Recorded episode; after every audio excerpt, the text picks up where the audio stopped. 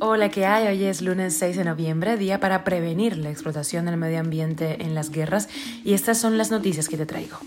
Esto es Cuba a Diario, el podcast de Diario de Cuba con las últimas noticias para los que se van conectando. Hay mucho futuro para el deporte cubano, dice Díaz Canel, tras el quinto puesto en los Panamericanos. No arranca la guitera si los cubanos reportan apagones de hasta seis horas. Manuel Marrero firma acuerdos en China que forman parte de un futuro compartido, dice. Y te traigo un artículo de opinión de José Luis Reyes que habla sobre la necesidad de los universitarios de trabajar, emprender, como diría el gobierno.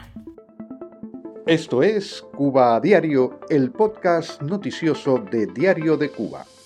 Hay mucho futuro para el deporte cubano, ha dicho Díaz Canel, tras el quinto puesto en los Panamericanos. Esta vez, los cubanos llevaron 69 medallas. De esas 69 medallas, 17 son de bronce.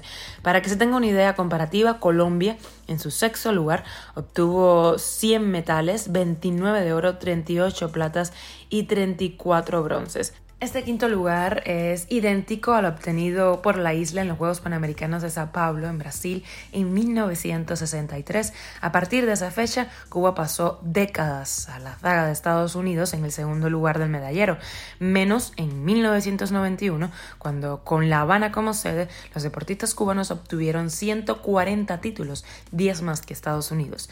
Desde entonces, el declive del deporte cubano en los Panamericanos ha sido notable, tanto en la cosecha de títulos como en el medallero. Cuba a diario. No arranca la termoeléctrica de Iteras en Matanzas y los cubanos reportan apagones de seis horas. La termoeléctrica lleva una semana en reparación tras presentar desperfectos en la caldera que viene arrastrando desde hace años. Esa situación, que se ha vuelto crónica, no tiene solución definitiva a la vista. Hace una semana, recordemos, el gobierno había dado por terminada la crisis energética.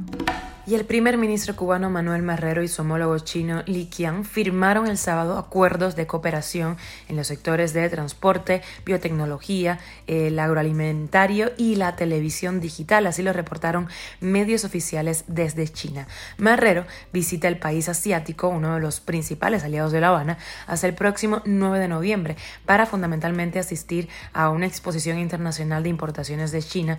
Por otra parte, el miembro del Partido Comunista de China, Xi Taifen, arribó en la madrugada de este 5 de noviembre a Cuba.